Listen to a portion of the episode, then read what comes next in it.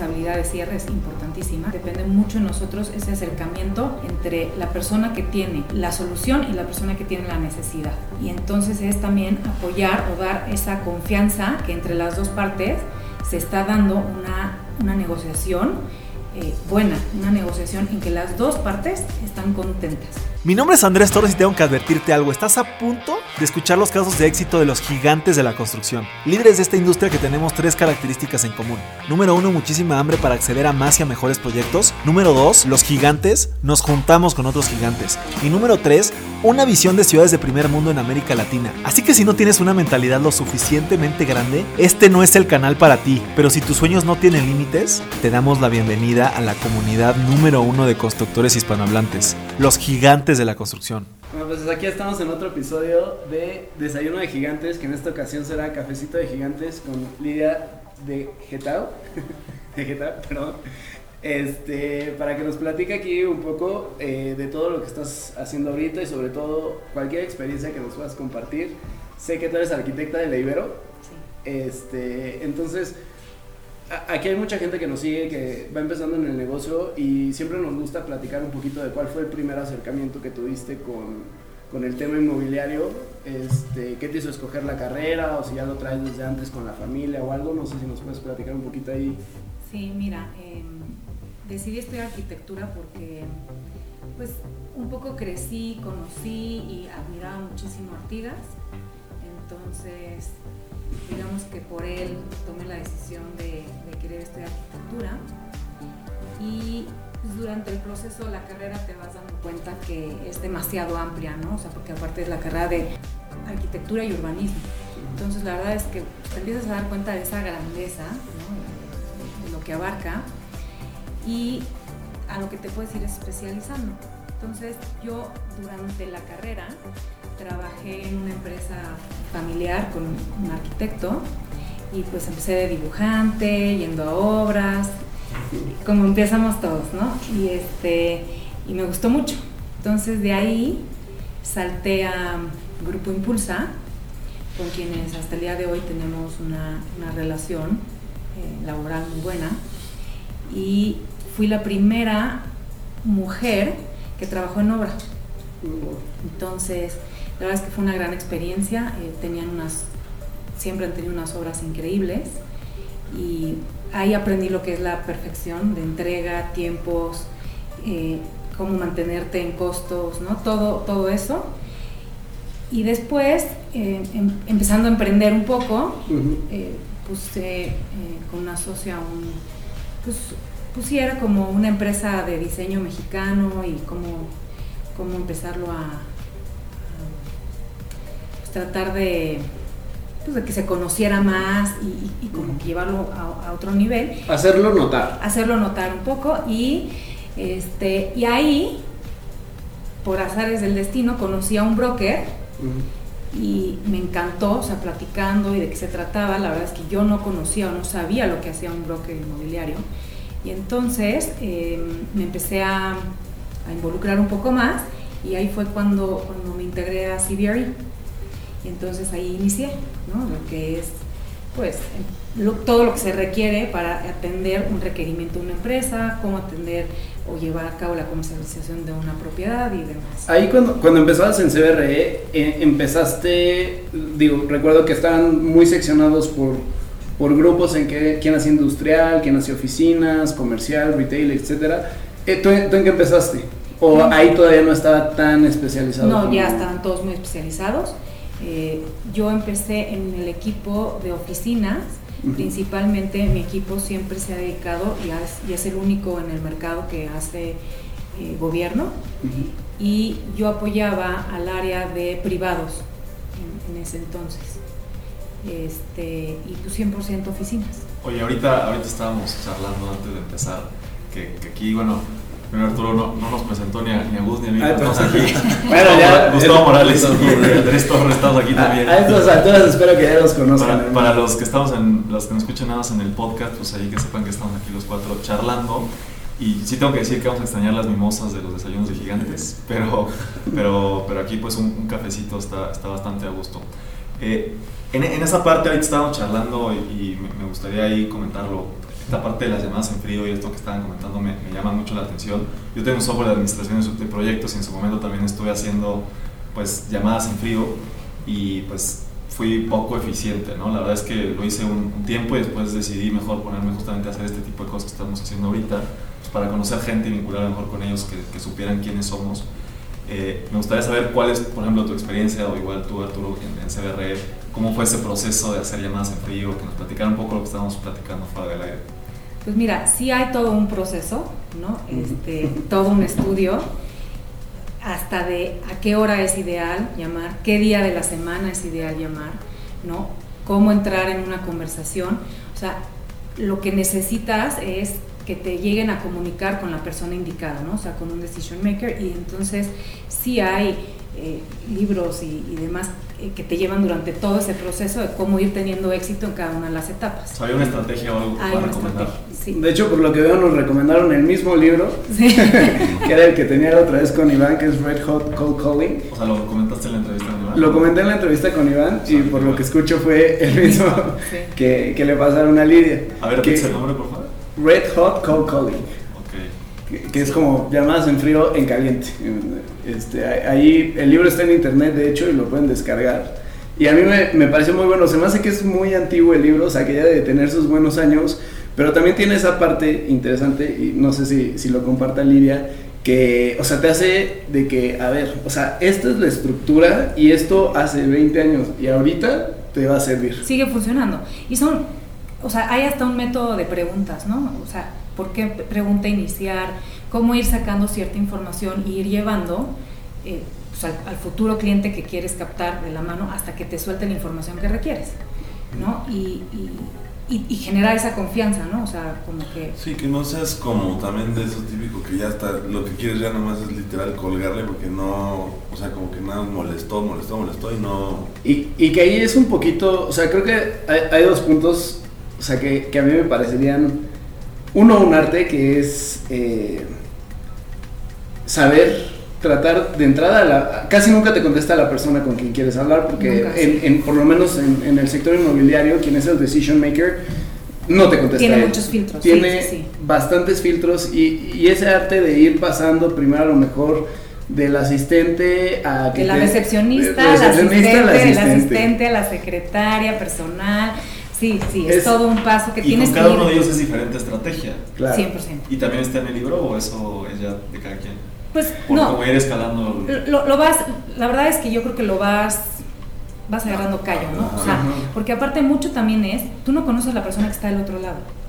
Entonces tienes que irte la imaginando, ¿no? Entonces te tienes que ir sabiendo por, por dónde te la tienes que ir ganando. Y la verdad es que pues se, se vuelve un arte persona por persona, ¿no? Hay gente que es muy fácil, hay gente que es muy abierta. Y hay veces que tienes la suerte de llegar en, la- en el momento en el que te necesitan. Entonces es gracias por la llamada porque era lo que estábamos buscando. O sea, tuve al- algunas veces esa, esa suerte de, ¿cómo? Eh, eh, ¿Eres de las personas que llamé? Justo me había dado mi jefe este, este- o sea, Esta las- labor. esta labor, ¿no? Esta solicitud de empezar a buscar. Entonces, a veces puedes llegar a tener esa suerte y después hay quienes de plano eh, ven, ven como si su, su jefe fuera así el presidente de no pueden pasar ninguna llamada, ningún recado y, ni- y nada, y la verdad es que es muy difícil llegar a ellos. Entonces, bueno, tenemos otras Hay, estrategias. hay, hay que irselos ganando y con esas estrategias hay que saber con quién ser súper amiguero, con quién ser medio mamón y directo, con quién Sí. ser, de qué manera para ir pasando eh, cada filtro. Otra cosa ahí que me, que me recuerdo mucho del libro es que te decía, a ver, tienes 10 segundos para decir lo que necesitas comunicar. Ya después vendes, ya después explicas quién eres, o sea, a veces casi casi ni, ni quién eres dices, ¿no? Hola, tengo esta solución para este problema. ¿Lo necesitas o no? ¿Y con quién me puedes comunicar? Exactamente. Que en pocas palabras es lo de ir agarrando callo. Y, y lo que es muy importante es conocer el perfil de a quién estás llamando cada vez, ¿no? O sea, eh, si estás hablando de una empresa de, de- de a qué se dedica, ¿no? En dónde está ubicada.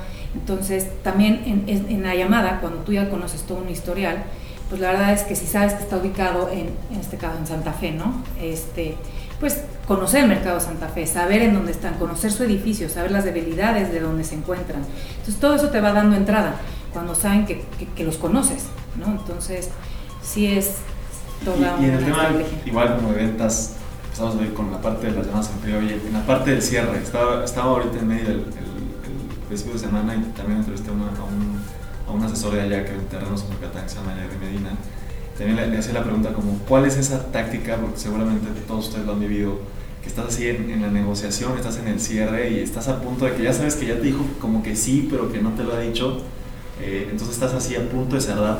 ¿Cuáles, ¿Cuáles son esas tácticas como al final que nos puedas compartir para... Pues, digo, no, no sé si, si, si opines igual que yo, pero de nada vale todo el trabajo previo, todas estas llamadas, recorridos, visitas, análisis de todo tipo, si no, si no llegas a cerrar. ¿no? O sea, nosotros, como saben, nosotros cobramos hasta que hay una, una operación exitosa y hay, un, hay una... Pues sí, Sí, una se cobra el resultado, Se cobra el no resultado. el proceso. Exactamente. Entonces, pues sí, tienes que tener esa habilidad de cierre, es importantísima. Y yo te podría decir que depende mucho de nosotros. ¿no? O sea, depende mucho de nosotros ese acercamiento entre la persona que tiene la solución y la persona que tiene la necesidad. Y entonces es también apoyar o dar esa confianza que entre las dos partes se está dando una, una negociación eh, buena, una negociación en que las dos partes están contentas.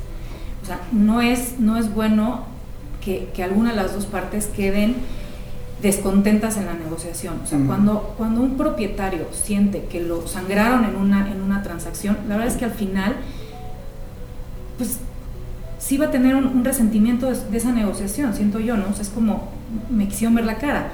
Y cuando, y cuando es al revés, yo creo que también, o sea, son relaciones que generalmente son a 60 meses.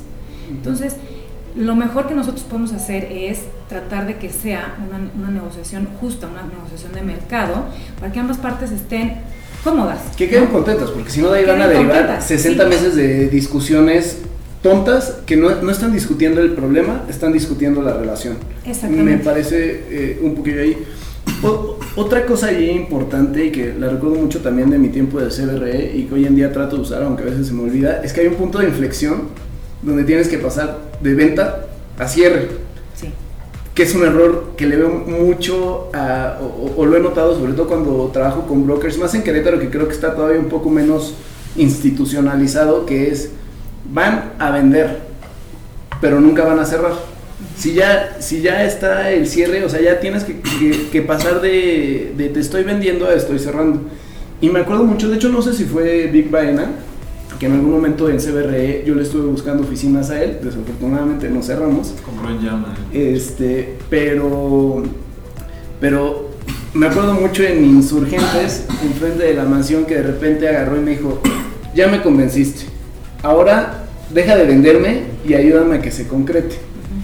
Y de, de ahí me quedó mucho esa lección que de repente ya, ya se concreta, o sea, ya no tienes que vender, ya tienes que cerrar. Exacto, ese es el, ese es el proceso que te decía, que estás, ya te dijeron que sí, pero pues hay que hacer el proceso, hay que filmar, etcétera, y pues es, es otro, es otro Creo, creo ahí, y Lidia sabrá mucho más que nosotros, que el, el principal tema es que como que uno se hace esta estructura y tiene que saber ser flexible de que quieres hacer todo tu speech, como que ya tienes tu, tu, tu propio Sí. proceso y llega un punto No, donde... y hay clientes con los que te los puedes ir saltando, ¿no? O sea, se hace, al final se hace procesos a la medida. ¿no? Y, y hay quienes necesiten ir desde, desde el principio hasta el final y muchas veces puedes perder el cierre si lo quieres completar con algún cliente al 100%. O sea, hay clientes que son más específicos, que solo tienen un requerimiento eh, mínimo del proceso, ¿no? Y entonces directo a un cierre. Y hay que tener, la verdad es que esa sensibilidad de en qué momento hay que pasar, ¿no? Al cierre y con, con algunos se lleva mucho tiempo y con algunos la verdad es que a veces son, son muy rápidos, pero eso, es, eso ya también depende de, o sea, del cliente y de la situación de la transacción en general, desde cuándo se inició el proceso y cuándo está el requerimiento. Hay veces que, que tienes clientes que te dicen, es que mi contrato vence en dos meses.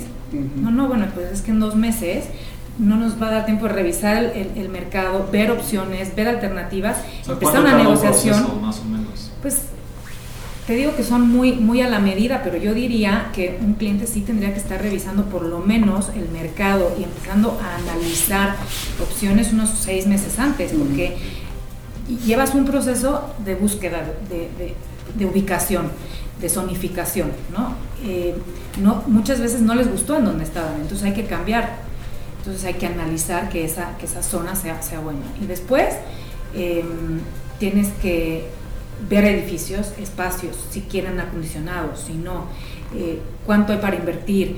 Eh, Como que va todo un proceso ¿no? muy largo eh, que, que lleva tiempo que, que no depende de ti. O sea, las visitas físicas son importantes y a veces pues hay visitas físicas de áreas directivas que toman la decisión y después técnicas, que también es importante, pues porque al final toda la parte técnica pues tiene costos elevados que, que un espacio puede o no ser finalista nada más por eso. ¿no? Y después también pues, toda la parte legal. ¿no? Entonces, pues te puedes saltar algunos pasos todo, pero llega un punto en que un, un contrato tienes que revisar y ambas partes tienen que estar de acuerdo en lo que están firmando. Entonces, muchos tienen eh, área legal in-house, otros la, tienen que contratar externa, ¿no? Entonces, va todo un proceso que no es nada más fui, vi, me gustó, ¿no? Fíjate que ahí, o sea, en tu pregunta y con lo que dice Lidia, a mí hay de repente una parte ahí que me, se me hace desesperante y que es de lo que más me cuesta trabajo, de esto que me dicen, te lo mando hoy, y te lo mando hoy, y te lo mando hoy, y que yo estoy con la otra parte diciéndole, me lo mandan hoy, y me lo mandan hoy, y me lo mandan hoy, y en esa parte legal, de repente con las empresas y sobre todo con las que tienen como muchos filtros, pues es una lata, ¿no? Incluso a veces hasta con los departamentos o algo así que no tienen la escritura, No, y cuando hay que mandarlo a otro país, ¿no? O sea, cuando, cuando no depende a lo mejor del área directiva de, de, vamos a decir, de, de México, sino que se tiene que aprobar, ya sea en, en Estados Unidos o en Europa, ¿no? O sea, en, en- en algunas headquarters, ¿no? Que te digan, pues necesito el visto bueno de la empresa y pues estoy esperando que tal país me, me- me- me lo libere. Entonces ahí ya ni siquiera es trabajo, o sea, o tiempos de México, ya dependen Sí. ahora sí Oye, de- ahí, fíjate, yo, nosotros somos en realidad contratistas generales de obra, ¿no? Creo que ustedes, sus perfiles sí han sido como más voz desarrollador, Arturo también, y pues en parte comercialización. Pero nosotros tenemos unas inversiones en, en Querétaro y afortunadamente recientemente ahorita los últimos meses hemos vendido dos departamentos. Y yo quedo como intermediario porque la inversión es una inversión familiar. Entonces yo funciono como el, el intermediario, vaya, ¿no? Y, me, estresa muchísimo tener como estas ofertas y después yo tener que ir como a consultar con la familia ciertos temas de la negociación. Inclusive me han llegado a ofrecer, oye, te doy carros o te doy otro depa y una lana y me das el... O cuando hay ese tipo de cosas, ustedes en estas empresas tan institucionales, ¿cómo manejan esa parte de las ofertas con los clientes, etcétera? O sea, ¿qué definen desde el principio? A ver, yo no te voy a aceptar esto, eh, estos son los... O sea, eso es cómo lo vayan definiendo ustedes. Nosotros creo que nos encontramos en un momento eh, único, podría decirte, eh, que tenemos que aceptar y, ver- y ser creativos y ver cómo el sí. Obviamente siempre legalmente, ¿no? Este, pero, pero de verdad es que te puedo decir que hemos llegado a cerrar operaciones que hace años te diría, me hubieran dicho, estás loca, o sea, ¿cómo me vas a pagar con acciones? ¿O cómo me vas a pagar? O sea, estamos viendo, eh, pues sí, siendo lo más creativos que podemos y, y las diferentes formas para que las, en, en- en las dos partes, que en este caso vienen siendo más compraventas, adquisiciones, eh, eh, para jugar un poco más, ¿no? O sea, en arrendamientos pues es, son procesos un poquito más, más cerrados, porque al final es tradicional, ¿no? O sea, sí hacemos cosas eh, eh, también, como te decía, que inventamos a ver de dónde.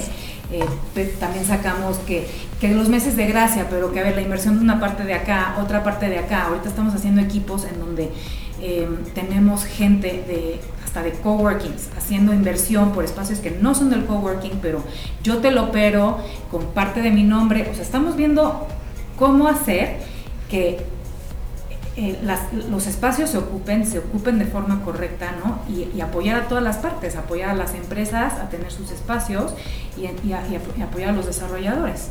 Ahorita que hablas de eso, los desarrolladores solían ser mucho más estrictos, ¿no? O sea, ahorita sí los han puesto contra las cuerdas entre la competencia, la poca absorción, eh, alternativas como Office y, bueno, a partir del COVID por supuesto que más, pero entonces sí han tenido que bajar Sí. un poco lo estrictos o lo cautos que eran para, para ciertas negociaciones. Para ciertas negociaciones y también te puedo decir que ahora hasta se involucran en los procesos.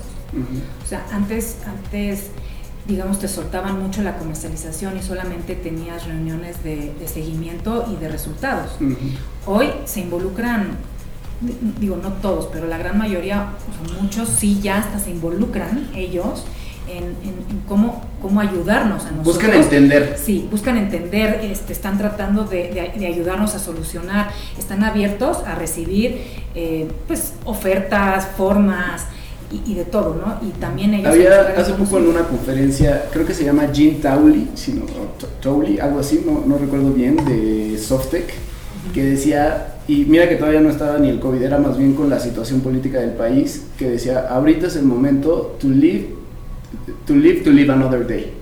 O sea, ahorita es, si estás teniendo un problema, mejor ve cómo lo resuelves en corto, no tan bien, este, o algo, pero tienes que no ahogarte en ese pequeño problema, o sea, o en ese momento que te va a impedir y, y ser flexible.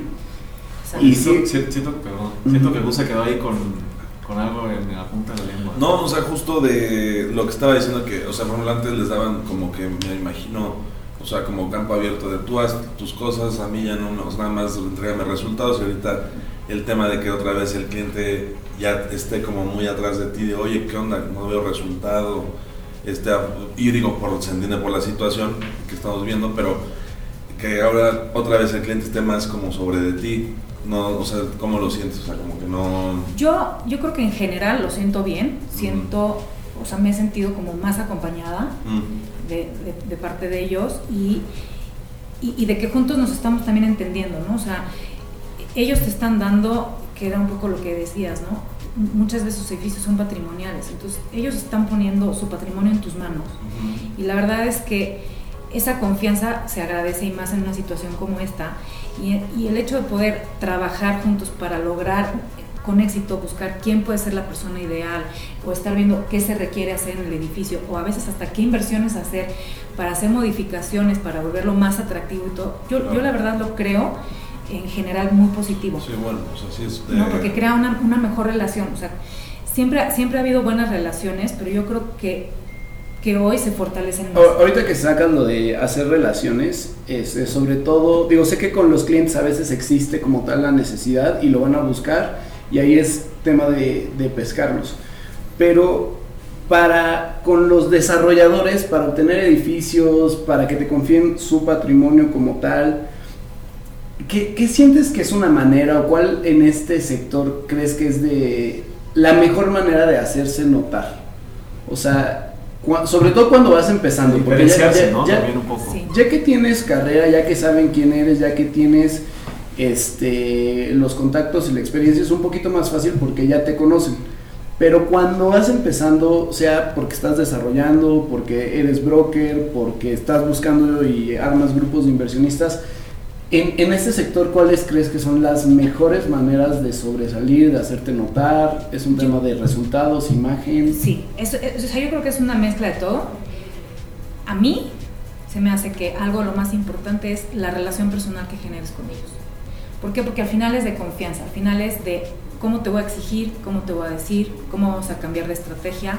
Entonces yo creo que a veces esa relación de confianza que puedes generar en una persona es conociéndote, yendo a conocer, hasta en la primera cita, en la primera cita lo puedes generar, ¿no? Y es qué extra puedo dar, o sea, qué valor agregado diferente de lo que hay en el mercado te puedo dar para hacer destacar tu propiedad.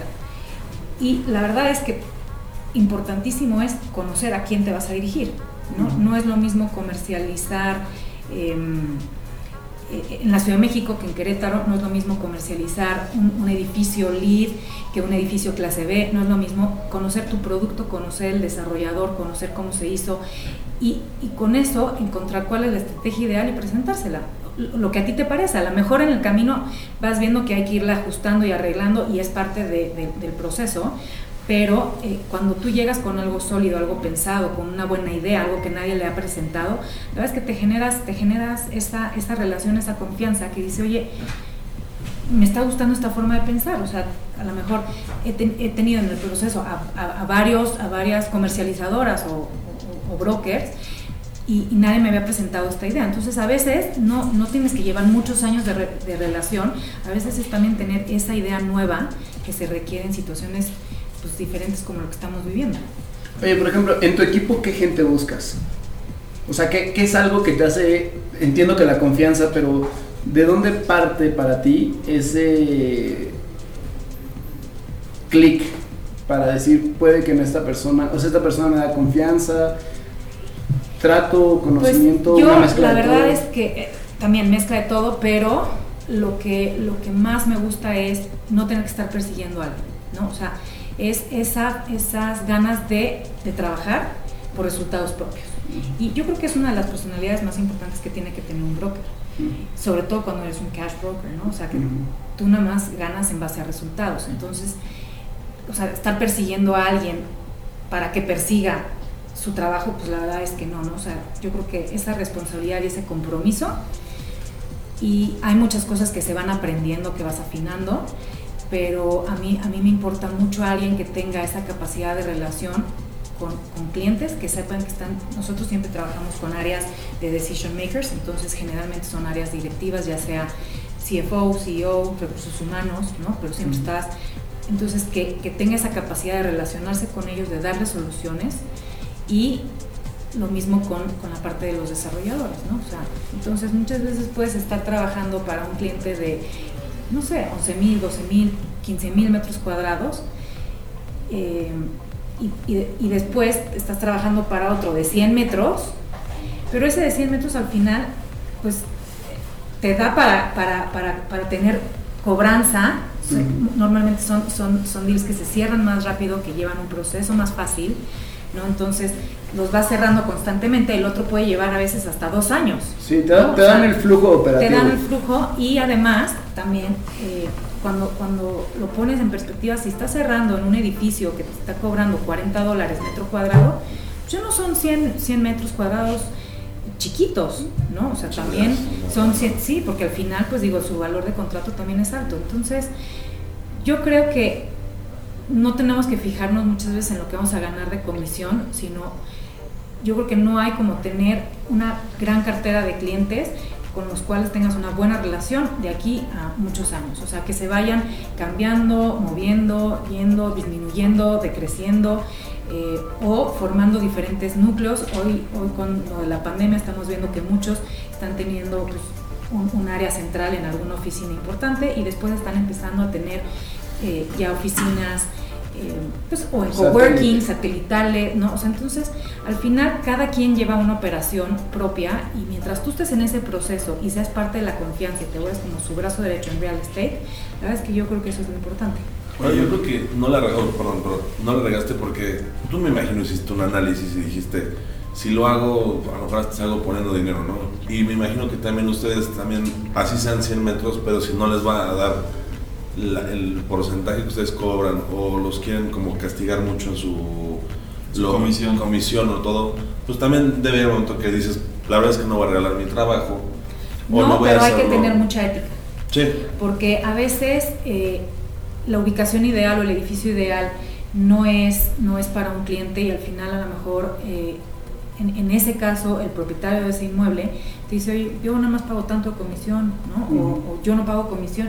Bueno, la verdad es que no por eso no se lo va a mostrar al cliente, ¿no? O sea, eh, como que al final tu, trabajo tiene que ser eh, ético y impecable, ¿no? Decirle, te muestro todo lo que hay yo ya después veo cómo las arreglo, veo cómo le hago, pero al final, o sea, sí tienes que ver por, por, por ese bien mayor del, cliente, ¿no? Y, que es parte de la labor también, ¿no? O sea, ir a pelear la comisión no es solo con, con tu cliente, es a veces con, con los desarrolladores. Sí, la Que sí te quieren castigar y es de que, oye, oye, sí, discúlpame, pero sí se está haciendo un trabajo y pues, como todo trabajo se tiene que... Y, y que hoy lo están, lo, lo están, este, pues, viendo mucho, ¿no? O sea, hoy sí lo están valorando de, Justo, manera. Entonces está súper valorando, porque antes, como, como se vendía muy fácil, era como de todo el mundo compraba, compraba y vendías un edificio en, así en la preventa. En la preventa y sin, sin pagar publicidad, ¿no? Y ahorita yo lo, lo veo porque yo también, o sea, de,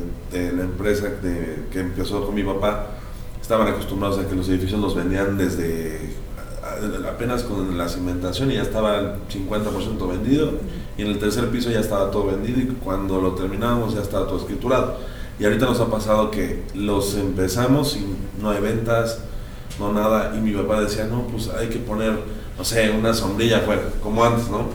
Y ahorita le digo, pues es que sí, jala, pero pues hay que verle por otro lado, o sea, hay que seguirle como buscando nuevas como puertas a empresas como, como ustedes que traen, o sea, a lo mejor como dices, desde los depas chiquitos hasta los depas grandotes, pero tú puedes vender o traer ese cliente que quiere vivir ahí o esa ubicación, entonces hay que se, como que expandir. Y ahorita la gente se está dando cuenta de que sí, ese labor, esa labor tiene un precio que antes lo demeritaban mucho y creo que ahorita sí lo están hasta sobre Sí, y nosotros la verdad es que no nada más comercializamos, o sea, tenemos el valor agregado de, de toda la consultoría que Sí. va alrededor de, ¿no? O sea, desde el inicio hasta el, hasta el final, ¿no? O sea, desde que se puede elegir el terreno, la propiedad, ubicación, qué, qué es lo ideal construir ahí, cuánto, qué números, todo, hasta que, que se, se- se entrega y a veces hasta seguimiento de, de- de- de los mismos clientes, ¿no? Esa- Dependiendo esa del se tipo de cobra operación. antes, ¿no? Esa ya no es por resultados, esa sí se cobra. Sí, hay diferentes, sí, eso es, eso es diferente. Depende del proyecto. No se comercializa, depende del proyecto, a veces lo puedes, si, si tú ya sabes que lo vas a comercializar y es tuyo, lo, lo- lo incluyes dentro, o sea, hay diferentes formas, o sea, todo es, se, se hace mucho la medida, porque, al- pues sí, al final va a depender de qué es lo que se va a hacer, porque a veces puedo yo estar contratada, que ya me pasó en un terreno, para, para hacer la comercialización de unas futuras oficinas y no debían de haberse hecho, o sea, el proyecto no era para hacer oficinas ahí, ¿no? Entonces, si se va a hacer vivienda o si se va a hacer algo más que a lo mejor yo no comercializaría, a lo mejor puedo cobrar parte de ese, de ese análisis, ¿no? Oye, Previo. y y una pregunta, ustedes eh, que en este tipo de empresas aprenden todo este proceso, ¿no? De a ver el terreno, vamos a hacer un estudio de mercado, vamos a ver la parte del proyecto, la administración, entiendo que inclusive me decían tienen project managers aquí, Sí. y la venta. Ustedes eh, como, como o sea, personalmente, ¿qué están, o sea, piensan en su momento desarrollar de manera propia? O sea, no, no estar como, como terceros viéndolo desde afuera, sino ustedes lanzarse. O sea, ¿te imaginas tú para allá? En el primer desayuno charlamos justamente cómo empezamos y hacia dónde vamos, ¿no? En este caso, por ejemplo, tú que tienes como toda esa expertise, ¿te piensas en algún momento como desarrollar un inmobiliario o, o no? Pues mira, a mí, la verdad me encanta ser parte de una empresa como Newmark, eh, que es una empresa, pues al final es global, ¿no? Eh, es una empresa eh, que tiene alcance, sí, en, todos lados, que pertenecemos, somos una misma y, y estoy feliz haciendo lo que hago. La verdad me encanta, me encanta mi trabajo y me gusta porque tengo, o sea, las dos, las dos, las dos opciones, ¿no? Estar tanto del lado del cliente y del usuario final como de quien lo hace, lo genera y hace que sea posible, ¿no? Entonces, a mí ese balance me gusta muchísimo y, y yo creo que por lo pronto aquí por unos años seguiré. O sea, la verdad, creo que hay mucho por donde, ¿no? O sea, la verdad es que ahorita, como comentabas, no nada más ha sido la pandemia, venimos con, con años... pues, gobierno. Ajá, porque se dieron elecciones en México, se dieron elecciones en Estados Unidos.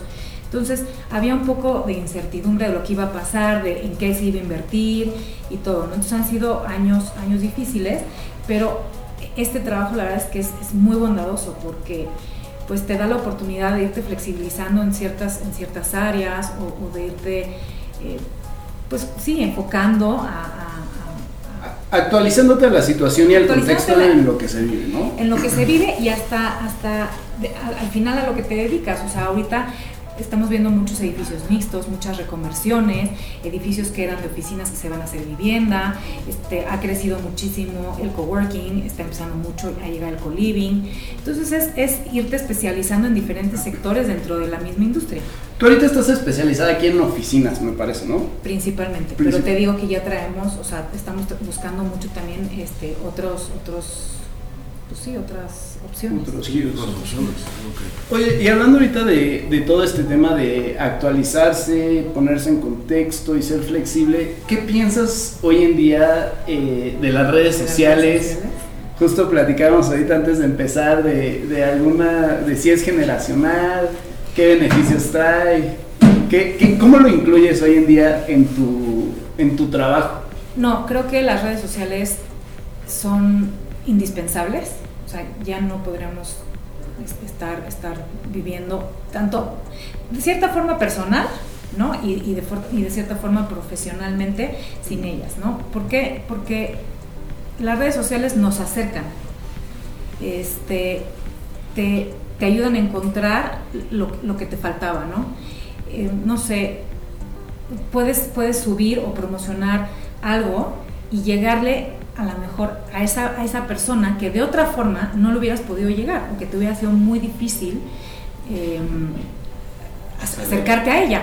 Y, y a través de las redes sociales puedes ir segmentando pues ubicaciones, gustos, necesidades, este, como que tienes esa capacidad de poder llegar a tu target final y hacerle notar tu, tu, tu- tu producto.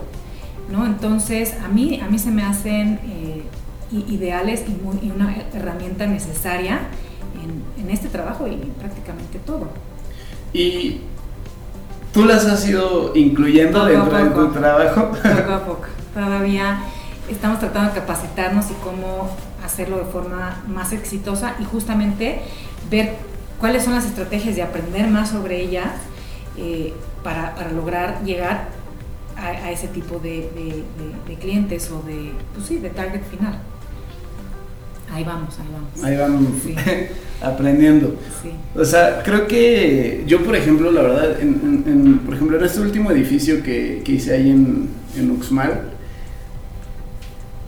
incluso de repente por, el, por la gente que nos compra, por el precio que tienen los departamentos, siento que es de un ranguito en, en el que todavía tampoco están tan metidos a, a redes sociales. Y siento que ahí, digo que son seis departamentos, tampoco es que sean 100, pero como que ahí de repente también decía, es que si lo anuncio en Instagram o en Inmuebles 24 o en todas estas plataformas digitales, porque no solo son redes sociales, Exactamente. o sea, le llego a 200 mil personas que no me van a comprar y a veces con la lomita, que es lo que nos ha servido ahí, de la gente que está pasando, Porque es la gente que está por ahí. es la gente que... Pero, pero es lo que te digo, o sea, hay que, en, en la, en la parte de comercialización hay que identificar cuál es el ideal y a, quién le vas a vender, porque en este caso que son departamentos, pues bueno, ¿quién es tu usuario final? ¿Le vas a querer llegar al esposo, a la esposa, a la mamá? A, a, a lo mejor son departamentos chicos, a lo mejor es a un... eh, pues alguien que viene de fuera, que nada más necesita un espacio chiquito cerca de una oficina. O sea, como que hay que, hay que targetear quién va a ser el usuario ideal de esa propiedad Claro. y en dónde te va a ver. Sí, fíjate que ahí es curioso porque yo estaba, no, no en contra, solo sentía que de repente ese esfuerzo de métele y ponle y todo para los departamentos, como que decía, sé que la gente que me los va a acabar comprando va a ser el que pasó por aquí buscando departamentos en esta zona, que ya sabe dónde quiere y que ya trae para, para comprar. Creo que está rentando Pero- por ahí y, y quiere comprar. Pero para el tema de lo- los negocios que tenemos en Querétaro, que son renta de oficinas, de consultorios, de espacios comerciales, de locales comerciales, ahí sí digo, o sea, aquí le tengo que meter a las redes porque para que yo me encuentre el que está buscando un local de tanto o una oficina en tal lugar o algo así, es, es más difícil porque pues no van a pasar ahí por la calle viendo qué edificio se les antoja, ¿no? Ahí sí como que es más de búsqueda, de hecho creo que eso como que lo buscan primero en idea y luego ya salen a hacer este Sí, mira, Un nosotros tenemos scouting. un área especializada de apoyo dentro de la empresa en, en marketing. Pero, em, te digo, yo creo que segmentarlo es, es- es importante y después hay que tener mucho cuidado en que el producto no se queme. ¿no? Porque después también es muy fácil para nosotros decir, claro, lo aviento a todas las redes sociales, lo aviento a, a internet público, a todo el mundo. Entonces, pues llega un punto en que dices, bueno, ya no se vuelve deseable, porque es, es un producto que está... escasez, ¿no? No, y y te da un sentido de, de necesidad, entonces que tiene, tiene un problema. eh, no sé, hay que, hay que tratar también al producto como algo, pues, pues sí, o sea, importante, ¿no? O sea, darle su importancia y sobre todo, yo creo que es eso, o sea, saber a llegarle al usuario final. ¿no? Fíjate que a mí en, en Querétaro me pasó lo mismo que hice a Arturo, que terminé vendiendo los dos departamentos. Primero me, la persona de administración me llevó a la clienta y luego la clienta que me compró uno me llevó a la otra clienta. Entonces ha estado muy curioso eso. Eh, pero yo siento, y, y corrígeme si me equivoco, que normalmente las inmobiliarias tienen dos clientes. O sea, tu cliente primero es eh, los desarrolladores, o sea, conseguir los, los, o sea, normalmente les gusta, y corrígeme también si estoy equivocado, pues firmar contratos de exclusividad. Eh, y el otro cliente pues ya es el usuario final que va a comprar. Entonces por ahí pues tienes que tener también una estrategia para acceder a los desarrolladores y otra para vender sus desarrollos. Entonces ahí por ejemplo entiendo y estamos charlando hace rato que pues sí tienes LinkedIn. Entonces, o sea, tú estás, estás en LinkedIn y te encontramos nosotros ahí en, en LinkedIn. Entonces ahí, por ejemplo, esa es una herramienta mucho más No actualizado, pero sí. Ah, bueno, pero Ah, Algo, algo encontramos. Es una sí. herramienta pues, que puedes acceder mucho más a business to business. Nosotros aquí, Gigantes de la Construcción, yo a través de LinkedIn estaba, entrevisté al director del Instituto de Vivienda del, del Estado de Michoacán. Eh, voy a entrevistar a la directora de proyectos del, del gobierno de la Ciudad de México. Voy a entrevistar al director de infraestructura del Mercado Libre. Entrevisté a la directora de infraestructura del TEC de Monterrey a través de LinkedIn, porque eso te da, es una herramienta mucho más business to business, porque Ujú. puedes ver, oye, quiero trabajar con esos desarrolladores, voy a acceder a ellos de esta forma, ¿no? Y la otra, la que estabas charlando, pues es mucho más la, la comercial o, o ya business de ustedes a los Exactamente, consumidores. Exactamente. La verdad es que son, son igual de importantes, ¿no? Y hay quienes se dedican únicamente a, lo que es Tenant Rep, que vienen siendo los clientes, el usuario final, y a lo que viene siendo, o sea, dedicarte al property, o sea, la representación de la propiedad como tal, y es esa relación con el desarrollador. Entonces, puedes o- o dedicarte exclusivamente a una de las dos, que, que hay muchos brokers en el mercado que así son, que, que solamente llevan propiedades y que nada más reciben clientes, y hay quienes nada más se dedican a la búsqueda de clientes, y hay quienes tienen una mezcla de ambos. ¿Y a ti, por ejemplo, qué te gusta más? A mí me gusta la mezcla de ambos. Ok. Es muy importante, la verdad, sí tener una, una muy buena ética y saber eh, manejarlo muy bien, ¿no? Y la verdad es que, pues sí, a veces hay que, eh, o sea, si te llega un cliente por una propiedad que llevas, no es bueno, bueno, no te gusta mi edificio, ahí vamos a ver todo lo demás.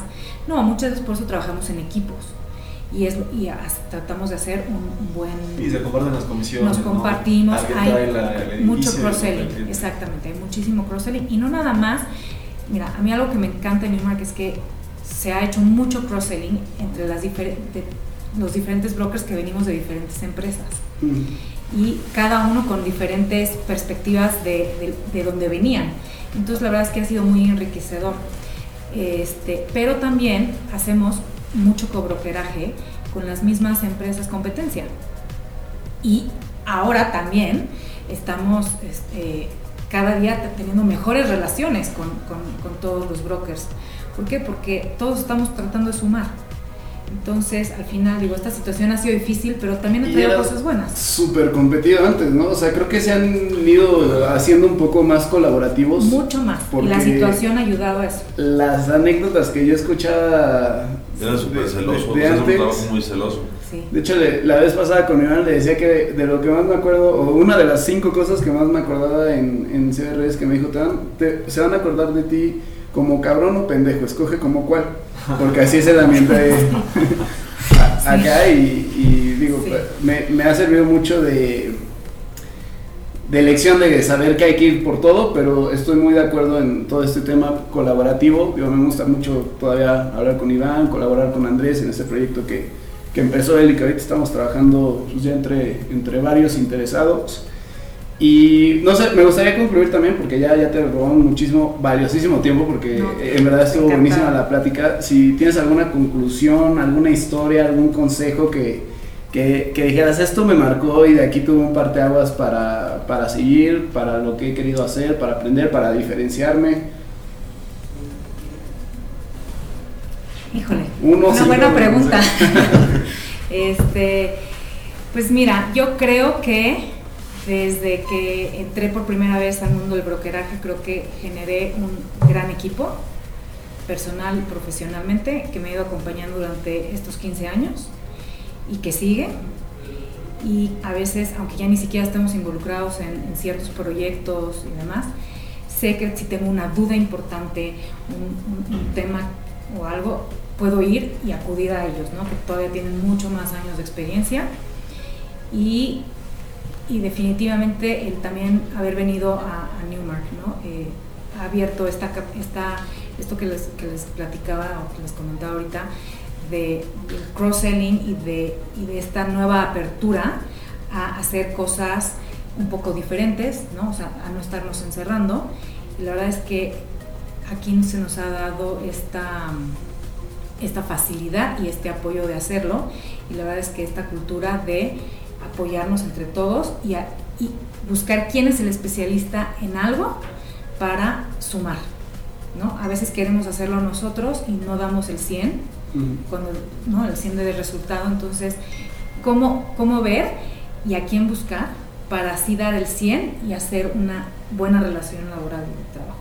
Y la verdad es que creo que eso me ha hecho hoy sumar y hacer mejores negocios. Súper, me encanta, me encanta esa conclusión porque aparte siento va muy de la mano con lo que estamos haciendo en sí. Gigantes de la Construcción, que es tratar de hacer comunidad, de que en esa comunidad si necesitas a alguien, a un broker, o necesitas un constructor, o necesitas a alguien en redes sociales, o buscar estos proyectos colaborativos que nos permitan, como lo platicábamos antes de, de empezar, a crecer, a pasar de los 6 depas a los 600, o pasar de una plaza comercial a un centro comercial, o, o, poder tener ese crecimiento a través de la colaboración, o sea, siento que está muy sí, padre que la conclusión de alguien con tanta experiencia y colmillo, este... yo, yo, siempre sí. digo ahí en las redes que los gigantes nos juntamos con otros gigantes, entonces sí. está buenísimo.